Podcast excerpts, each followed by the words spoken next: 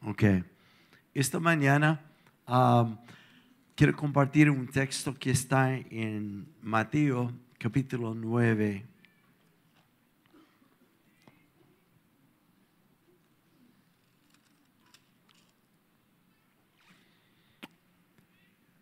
Y voy a...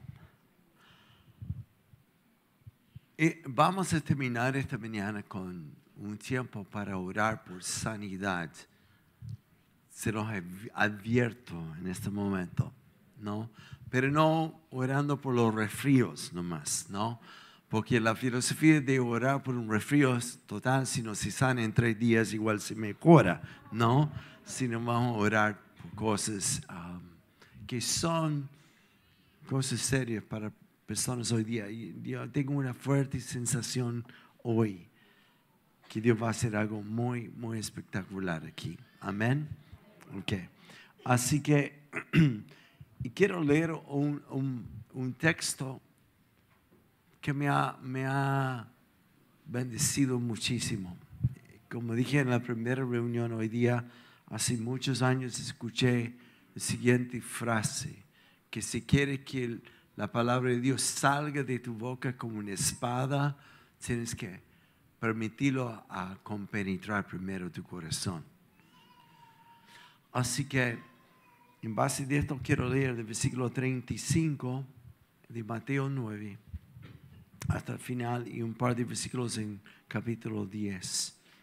Jesús recorría todos sus pueblos y aldeas enseñando en las sinagogas, anunciando las buenas nuevas del reino y sanando toda enfermedad y toda dolencia. Y al ver a las multitudes, tuvo compasión de ellas porque estaban agobiadas y desamparadas como ovejas sin pastor. La cosecha es abundante, pero son pocos los obreros, les dijo a sus discípulos. Pídenle, por tanto, al Señor de la cosecha que envíe obreros a su campo. Y versículo 1 de, y 2 de capítulo 10. Reunió a sus doce discípulos y los dio, les dio autoridad para expulsar los espíritus malignos y sanar toda enfermedad y toda dolencia. Esos son los nombres de los doce. Y ahí está. Ok. Padre, que no sea una enseñanza esta mañana, que no sea un servicio, un culto, una reunión más, sino estoy orando que hoy sea un día que marca el corazón de muchos. Gracias Señor por lo que vas a hacer a los que tienen hambre y sed de oírte a ti. Que tu espíritu hable a ellos. En el nombre de Jesús. Amén. Amén. Hay un par de cosas que quiero destacar primeramente de este pasaje. Dice que Jesús recorría todos sus pueblos y aldeas. Había un sentido de urgencia en la vida de Jesús. Y dice, enseñando en las sinagogas y anunciando las buenas nuevas. No tengo el tiempo como merece esta mañana de entrar para definir la palabra evangelio o buenas nuevas, pero no es lo que comúnmente entendemos como cristianos, las buenas nuevas, el evangelio, como los ángeles cantando y, diciendo, anunciando las buenas nuevas. Eso es verdad, pero para entender la importancia de esto, tenemos que ver que la palabra evangelio no fue inventado por Jesús. Fue una palabra mm, desarrollada por los romanos. Es cuando un nuevo emperador subió al trono. Y ese emperador era hijo del emperador previo. Y todo emperador en Roma se llamaba Dios. Es por lo tanto que cuando sube el emperador se reúna con sus generales que curiosamente también la palabra apóstol tiene que ver con esto. Un oficial o un general de la confianza del emperador. Y ahí el emperador decretó el evangelio, las buenas nuevas, que significaba todo reino, toda nación y pueblo que no se sometían a la autoridad de Roma iba a ser aplastado. Toda resistencia. Y cuando iban anunciando el Evangelio, el pueblo de Roma se regocijaba porque sabía que al salir el ejército iba a traer de vuelta el botín de la guerra. Y todos se iban a enriquecer. Así significa en el contexto de la palabra de Dios. En Marcos 1, 1 dice, comienza el Evangelio del Hijo, no de César, el Hijo de Dios. No están cachando esto. Viene un decreto del cielo, por esto cuando Juan el Bautista predicaba, arrepiéntense, cambien su forma de pensar, porque lo que han esperado por mil años ya llegó. Hay otro reino que está invadiendo y su intención no es establecer una iglesia en la esquina, es conquistar continentes y países. Y es hacer que el enemigo que se llama Satanás doblega su rodilla delante del nuevo rey que es Jesús. Y todo lo que ha sido resistido, porque el Hijo de Dios ha venido para deshacer las obras del diablo. Regocíjense pueblo de Dios, porque el botín que capturará a Jesús será para enriquecer su pueblo. Aleluya.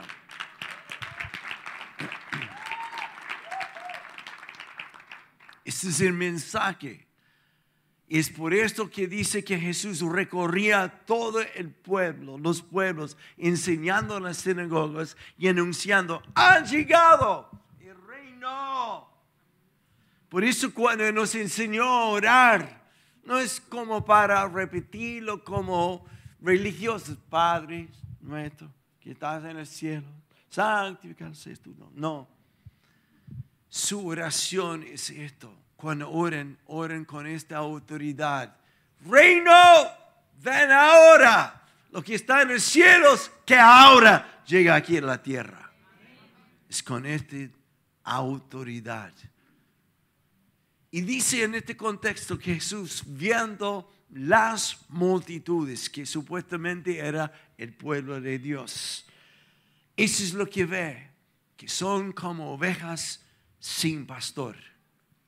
Y los ve agobiados, paralizados, desamparados, desfigurados de lo que es la imagen realmente porque fueron escogidos para que cualquier persona de cualquier nación a verlo podría decir, ahí va Dios, ahí está Dios, ahí está Dios. Pero lo ve agobiados, agotados, cansados. Y viendo esto, la Biblia dice que Jesús tuvo compasión de ellos. Y la palabra compasión no es lástima, como bueno, qué pena, qué lástima. Sino la palabra compasión dice que fue profundamente conmovido. Porque no está viendo multitudes, está viendo personas a través de los ojos de Dios. Tú nunca fuiste diseñado, aun siendo hijo de Dios para estar agobiado, para estar amarrado, para ser como un Lázaro metido en una cueva, escondido de todo y amarrado. La voz de Jesús, dice la Biblia, cuando suena, tiene el poder para levantar hasta los muertos. Aleluya. Así que vemos en este contexto compasión profundamente conmovido. ¿Y por qué? Porque lo dice en el mismo texto. Jesús habla de una cosecha, de una cosecha. Para los que no viven en el campo, no entienden muy bien esto. Yo, como todos saben, nací en un pueblo chico y todos mis familiares, tíos, abuelos, la mayoría eran granjeros, así que desde, no sé, los 8 o 9 años de edad, yo aprendí manejando un tractor en el campo. Por eso todavía manejo así en la ciudad, ¿no? Voy a veces más lento y la persona que me pasen bendice a mi mamá.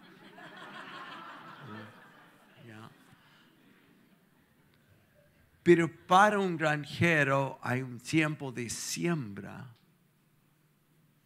Y entre la siembra y la cosecha hay un buen periodo de como descanso, como que es como da envidia ser granjero porque tiene tiempo para pescar, tiene tiempo para salir con la familia, hacer vacaciones. Es como que no pasa nada, pero llega el momento de la cosecha, que generalmente es como una ventana de una a dos semanas. Y siempre hay un tiempo de apresurar porque tiene que cosechar antes de la lluvia. Cuando el grano de trigo está maduro, tiene que hacerlo ya, cosechar. Porque si no atiende la cosecha y llueve y no lo atiende, pudre todo lo que está. Es por esto un granjero viendo los tiempos, viendo la cosecha, llama a sus hijos, llama a los amigos y todos van a la cosecha porque hay una urgencia. Y Jesús dice lo mismo. La cosecha ya está. Oren, piden al Señor porque la cosecha es mucho, más los obreros súper pocos. Y lo dice viendo con compasión. Y donde quiero enfocar es la respuesta de esta oración.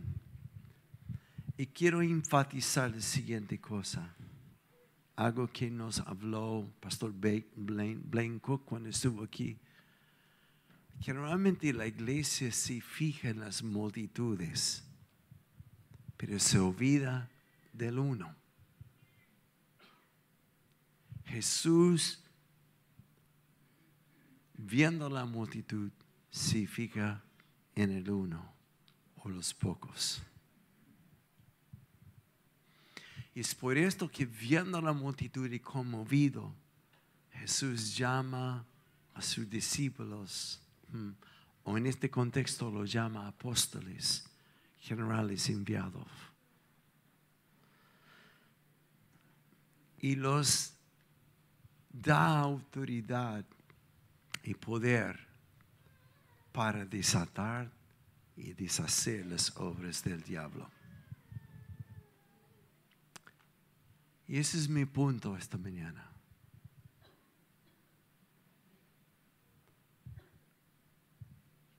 estaba recordando esta mañana con Ali presente, Teach quizás estaba en esta época, cuando la iglesia era pequeña y, um, y conocíamos todas las personas por nombre. Y no me contestaste, no sé si tú hiciste en, en, tu mesa después de la reunión de domingo o no, pero muchas veces Gloria me decía, y faltaba esta persona. Y de veras no lo vi. Y esta persona, y lo nombramos. Y era como que tenemos que llamar, tenemos que ver qué está pasando. Es como una familia. Pero en la medida que va creciendo la iglesia, y para mi vergüenza, yo creo que conozco por nombre quizás la mitad de personas aquí. Y hace tiempo aprendí no preguntar cuánto tiempo llevas en la iglesia. Porque para mí es como ver un visita. Hola, ¿cómo estás? Qué lindo verte aquí. ¿Cuánto tiempo llevas? Un año. Esto como... Yo sé que esto no pasa a nadie más. Yo soy maestro. Y junto con multitud, aunque vamos a ser mucho más, nuestra tendencia como iglesia es depender de una organización a cuidar a los demás. Todos los que nos visitan por primera vez esta mañana, vamos a enviarles, si quieren, a una sala donde vamos a abrazarte, vamos a orar por ti, vamos a tomar tus datos, que todo eso es importante. Y habrá alguien de la iglesia que te va a llamar.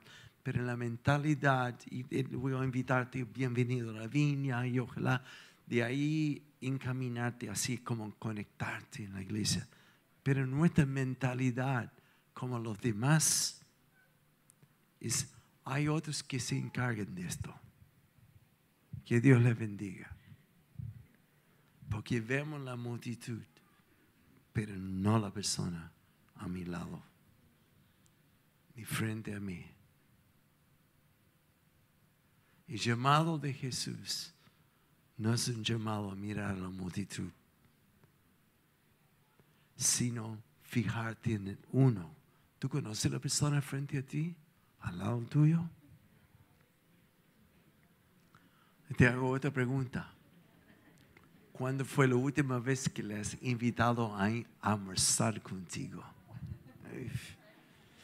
Yo digo esto constantemente, no sé, esta mañana probé este dicho viejo en Chile, parece que nadie lo cacha ya.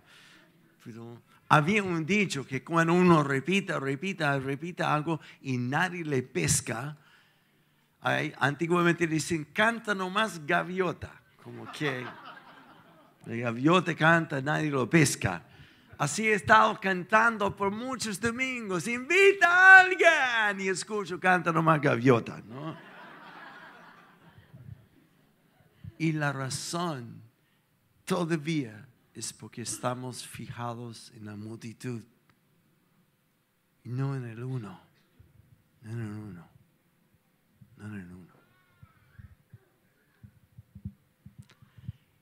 Y una razón mayor de por qué no puedo fijarme en el uno es porque estoy demasiado ocupado en fijarme en mí mismo.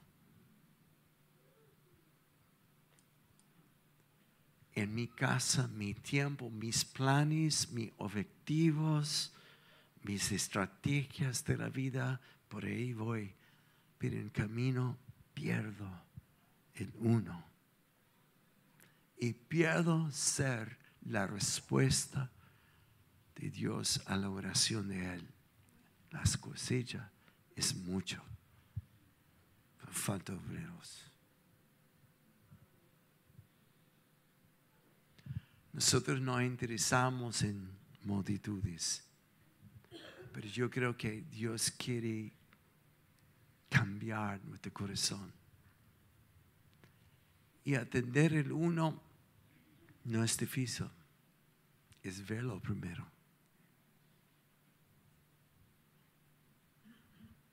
Y interesarte en la vida de él o ella. Y por esto escogí una historia justamente de esto. En Marcos 5, en versículo 23 en adelante. No, no lo voy a leer porque van a reconocer la historia y sé que ustedes son tremendos para leer la palabra de Dios. No sé si ustedes escucharon la historia de una familia nueva que visitó la iglesia y en esta ocasión invitaron al pastor a su casa para cenar. Y el pastor fue con su esposa, se fueron y de repente la esposa de la casa que invitó al pastor echaba de menos una cuchara. Y comentó a su marido, parece que el pastor como llevó la cuchara. No lo encuentro en ninguna parte. Y pasó todo un año y ella ya estaba con este en su mente. Así que el marido finalmente dijo, ¿para qué vas a llevar este corazón? Invita al pastor de nuevo a, a cenar. Así que lo invitaron a cenar. Y al final, durante el postre, la esposa cobró coraje para preguntar. Dijo, pastor, ¿no estuviste aquí el año pasado y cenaste con nosotros? Desapareció una cuchara. ¿Lo llevaste? Y él dijo, no, lo dejé en tu Biblia.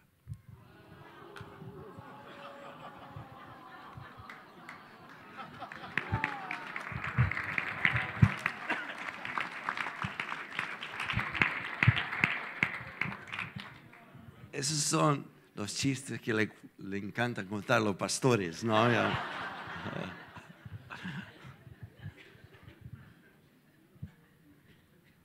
Así que lee Marcos 5, ¿ya? Se trata de la mujer que tuvo flujo de sangre, ¿se acuerdan de esta historia? El contexto de esto es que ella tuvo esta enfermedad por 12 años y había visto médicos, había probado de todo remedio, pero nada la mejoró. A contrario, dice la historia, que se puso de peor en peor en peor.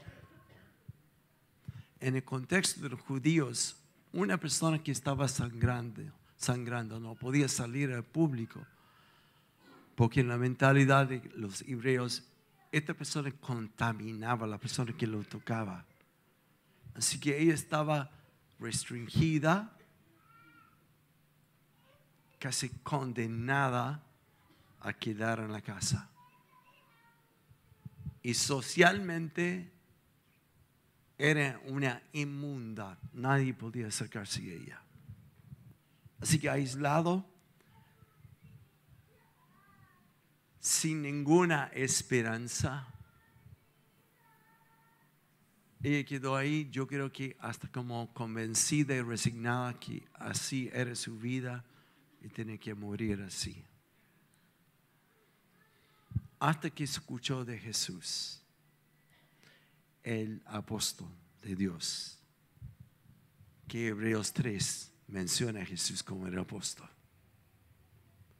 enviado para aplastar el enemigo, a liberar a los cautivos, a sanar a los enfermos y declarar, Dios te libera, a restaurar su identidad verdadera. Y no solo predicó como que qué lindo el mensaje que predica, sino demostró. Los demonios gritaron al estar en su presencia, no aguantaron en Marcos 1, cuando Jesús entró en una sinagoga, un hombre que había asistido a la sinagoga no sé por cuántos años, cada sábado, cuando iba a la sinagoga, decía a su esposa, vamos a la sinagoga. Y los demonios dijeron, dijeron te acompañamos también, no hay ningún problema. Pero en el momento que se encuentra con la presencia y el poder de Dios, se manifiesta y huyen.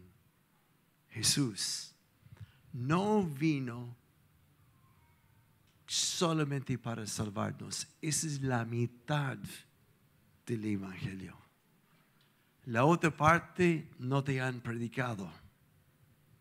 Que no solo vino para salvar, para perdonar tus pecados, salvarte, que vas a ser hijo de Dios, vas a ser cielo. Esa es la mitad. La otra mitad es que Él vino para restaurar todo, todo, todo lo que se ha perdido.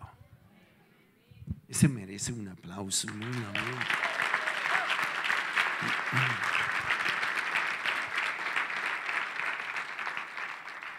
Entonces, ella, escucha esta palabra, determinada. No más sufrir. No más de una vida sin esperanza y no importa lo que dirán, no importa lo que pensarán. Ella determinada salió de su casa y dice en una versión de inglés, she pressed in, como que empujaba contra la gente, como fuera de camino, hasta llegar a Jesús. Y dice, ella dijo en su corazón, si tocara solo el borde de su manto, sé que seré sano. ¿Cuántos han leído esta historia? Te quiero contar lo que realmente significa esta historia. Aquí tengo lo que usaba Jesús como todo varón judío desde los 13 años, después de pasar la bar mitzvah, y fue declarado como varón. Todos recibieron esto. Jesús lo usaba desde los 13 y fue cubierto de esto en la tumba. Ese se llama el manto. ¿Me puedes afirmar? Es el manto de oración que todo judío usaba. Y para los que están cerca, hay una parte aquí que está bordado. Entonces la forma correcta de usar esto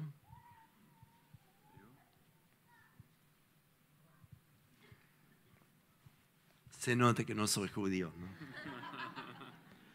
primero cubrir la cabeza. Algunos rabinos dicen por cuatro segundos mínimo que es simbólico de cubrirte con la presencia del Padre. Hay muchos así en esto para orar. Después,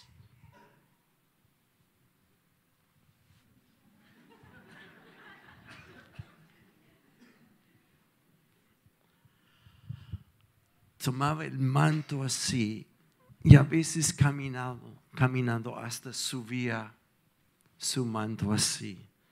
Pero quedan descubiertos dos cosas. Esas pelotitas son diez. Uno representando cada mandamiento de los diez mandamientos. Y estas cuerdas entre los dos están llenos de nudos. Cada nudo representa la ley de Dios. Son 630 nudos.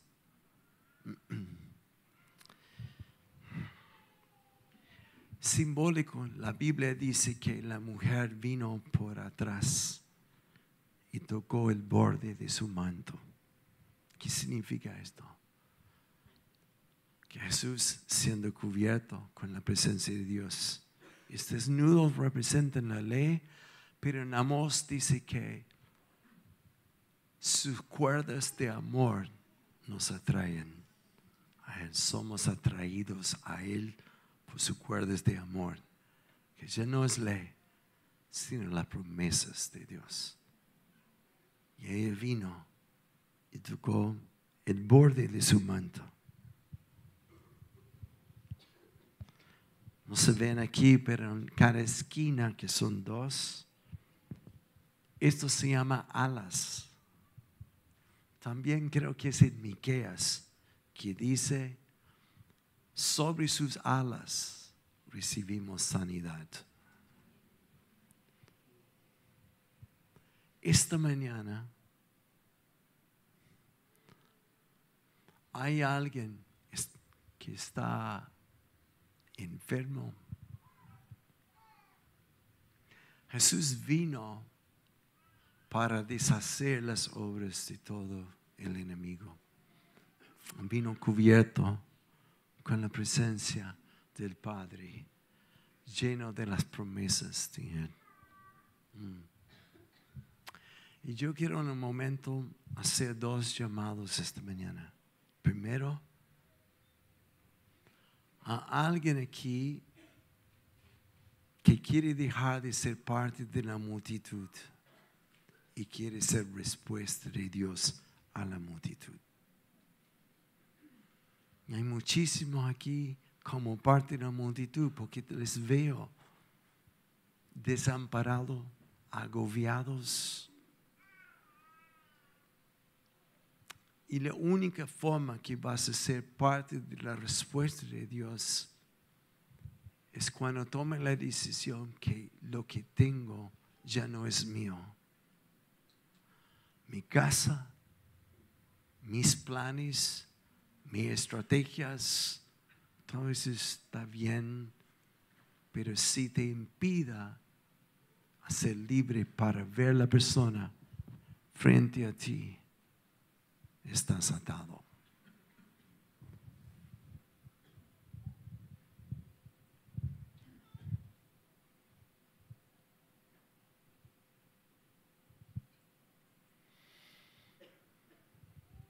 Creo que Dios nos está llamando primero como iglesia no confiar en comités o ministerios especiales para encargarnos de personas, sino llamándote a ti. ¿Cierto? Dicha ayer en tal que usó una ilustración de John Wimber cuando enseñó a la congregación de cómo escuchar la voz de Dios. Y déjame decir esto, en los últimos años hemos tenido, en mi opinión, los mejores hombres de Dios y mujeres que hay en el planeta ministrando aquí. Pero seguimos igual. Y la razón es porque no hay una disposición, una actitud. Bueno, ellos sí, amén. Ellos, gloria a Dios por ellos. Y fui tocado, fui tocado pero no hay una transformación. Teach dijo, John Wimber eh, decía, después de enseñar de cómo escuchar la voz de Dios, cómo recibir palabras para otra persona, dijo, a salir de aquí, la primera persona que atajas, lanza la palabra que Dios pone en tu cabeza para esta persona. Y él notó un silencio en todo el lugar. Y dijo lo siguiente, todos piden por la unción que Dios me ha dado, pero nadie quiere mi historia. La historia es no ser parte de la multitud, sino que Dios me ayude a ver la persona que está frente a mí y que me atrevo a hacer algo. Así que Voy a pedir que David y los músicos pasen.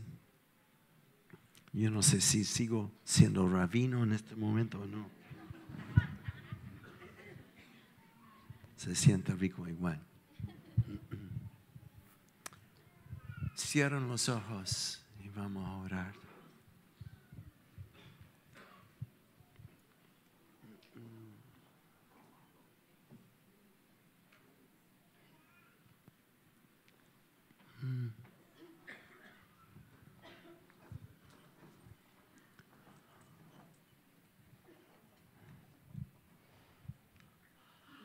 Ver con la compasión de Dios no es tener lástima de las personas en la calle o afuera hoy día, sino es verlos con los ojos del Padre. Y que Él conmueve profundamente tu corazón. Y no lo va a poder hacer si tus ojos están fijos en ti mismo. Jesús dijo, si alguien quiere seguirme, niégase a ti mismo, deja tu vida, tome tu cruz y sígame, sígame.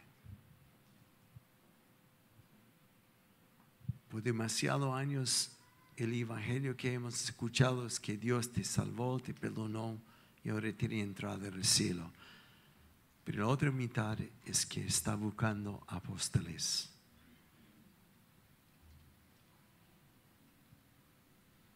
Porque desde antes de nacer, Él te llamó para no ser un canuto miembro de una iglesia, sino discípulo, discípulo, discípulo. Todo o nada. Te ha equipado te ha llenado no sé cuántos domingos Tiene que Dios seguir manifestándose para convencerte que eres amado, que tiene algo mayor que tus planes para ti, que quiere usarte como una respuesta a aquel que está frente a ti. Pero si hay alguien esta mañana, yo voy a orar que quiere ser parte de la respuesta y no la multitud. Te invito a donde esté. Abrir tu corazón. Yo quiero orar por ti. Espíritu Santo, gracias. Sé que tú estás aquí. Y sé que esta es tu palabra para hoy día.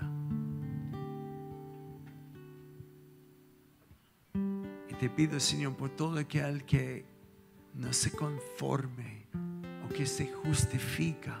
No es que soy así porque me falta tiempo, por esto, esto, que hoy día puede morir estas cosas.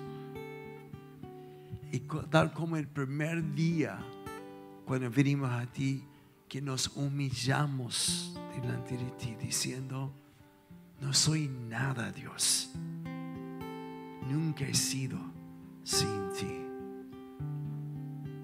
Y hoy me rindo a ti.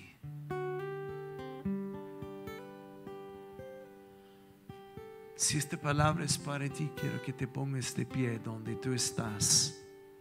Porque creo que el Espíritu Santo está llamando muchos. A mí me daba una pena, tengo que confesarlo, que sea pecado o no. A ver, esta mañana menos de la mitad de las personas diciendo, heme aquí Dios, heme aquí. Yo no sé entonces a qué, a qué viene.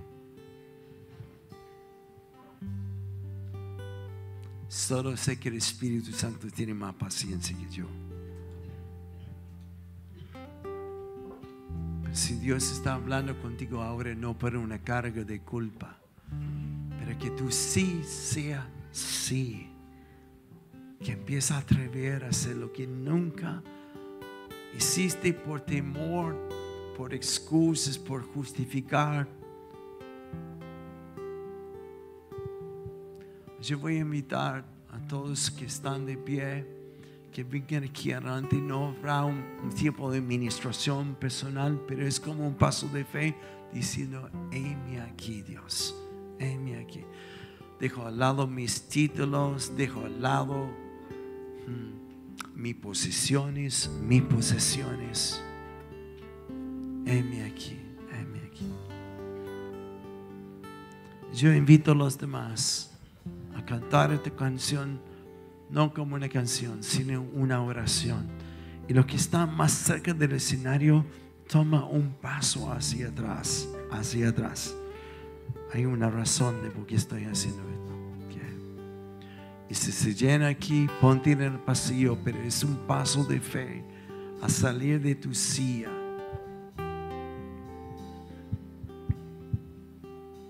Ahora cierran sus ojos. Y tal como dijo Alejandro esta mañana,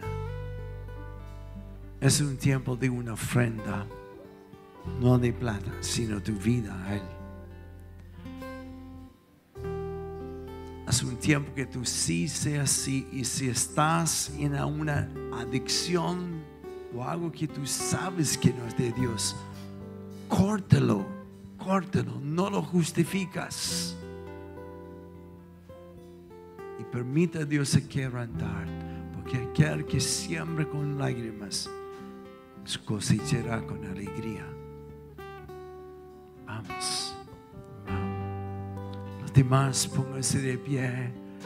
Los demás que están así, pónganse de pie. Vamos a cantar esta canción.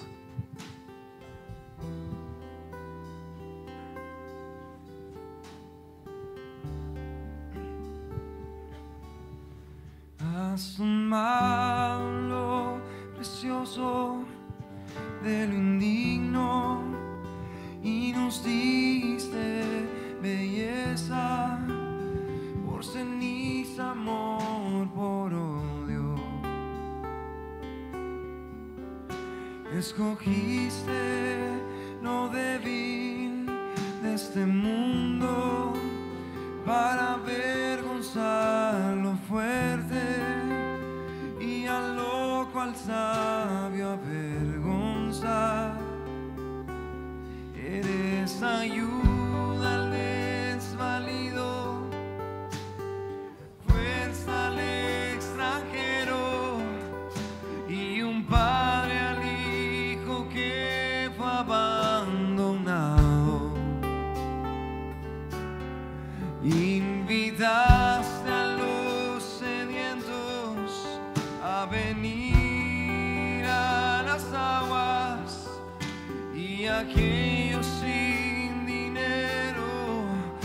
cumplir.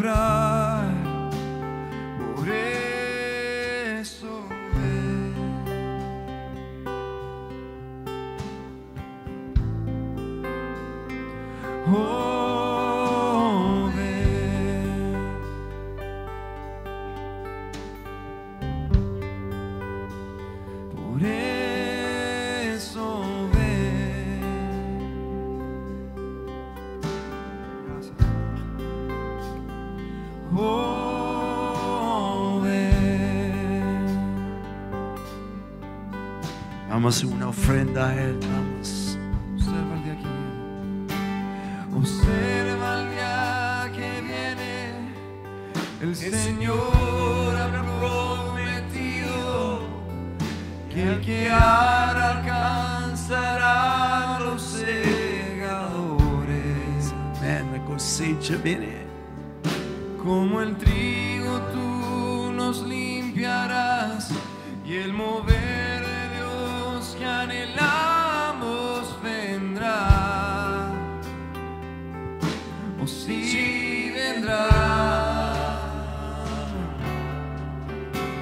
sacudirás los cielos y vendrás.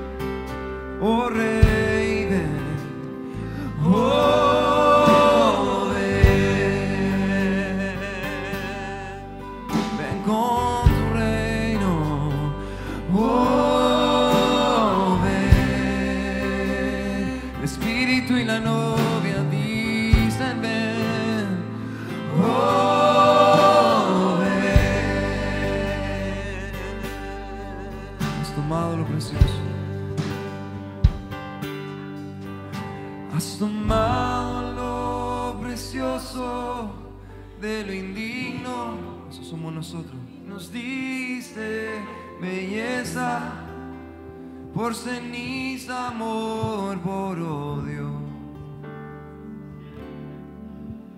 Escogiste lo débil de este mundo para avergonzar lo fuerte y al loco, al sabio avergonzar. Eres ayuda, eres ayuda.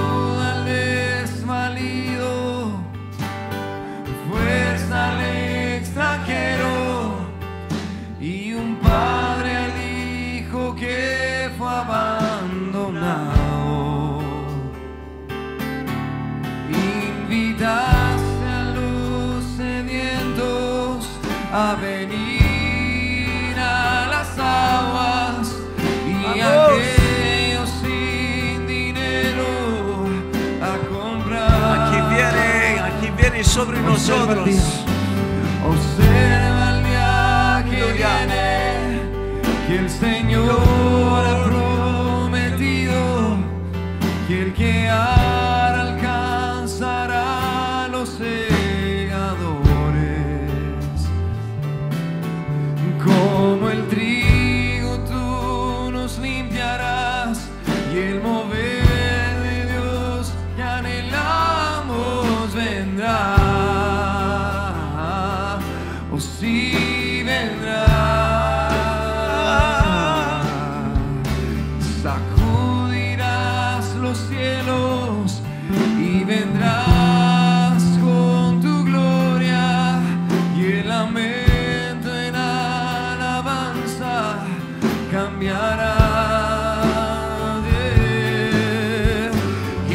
creación espera que el Espíritu y la novia digan lo que tu corazón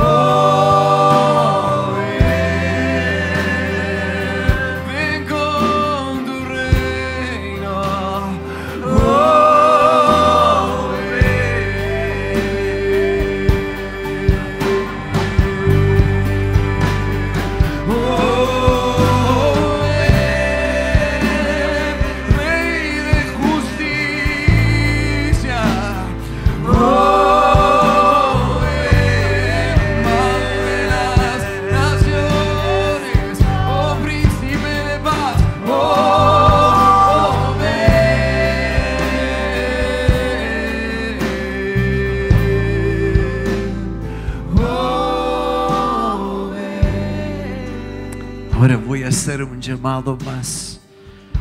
Y quiero que, si es posible, que hagamos una senda aquí en el medio, apartando como el mar rojo, así un poco por el lado. Y todo este espacio que está aquí abierto, aquí adelante. Quiero que los que están enfermos, que pasen aquí adelante. Y los que están ya aquí, que mantengan su mirada sobre mí.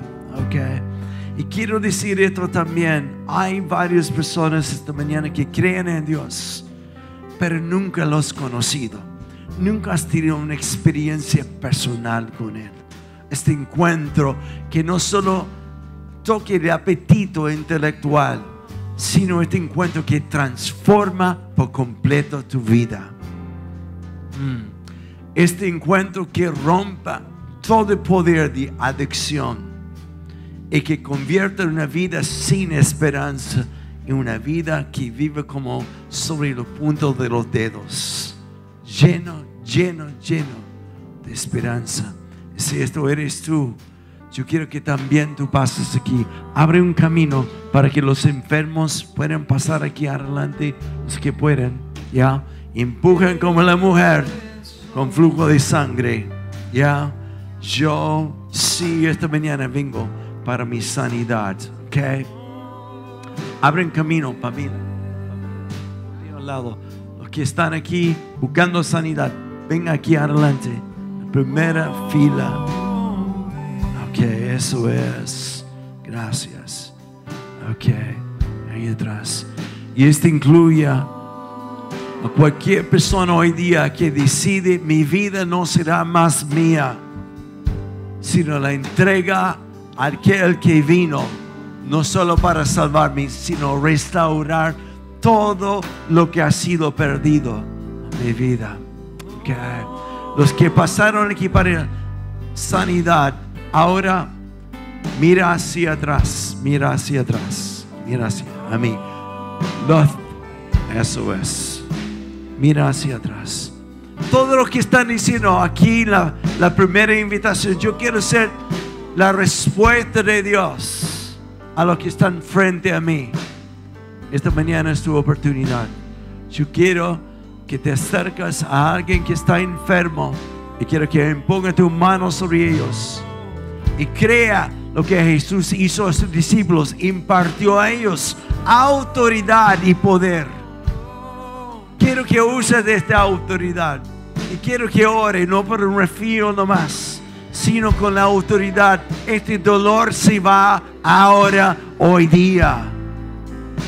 Y esta enfermedad se va. Vamos, vamos. Los demás que están en las sillas, adórenle.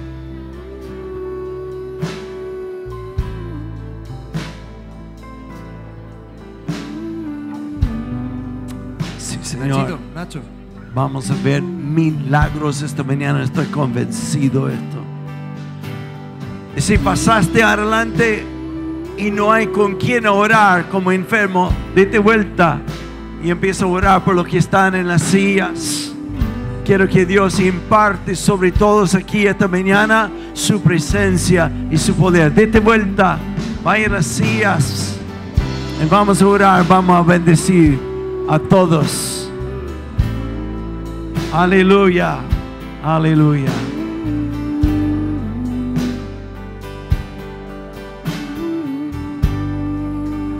Has tomado lo precioso. Has tomado lo precioso del indigno. Vamos, levante su voz con autoridad. Jesús vino para deshacer las obras del diablo. Hoy es la invasión del reino, el evangelio. Lo débil de este mundo para avergonzar lo fuerte y al loco al sabio avergonzar. Eres ayuda al desvalido, fuerza al extranjero y un padre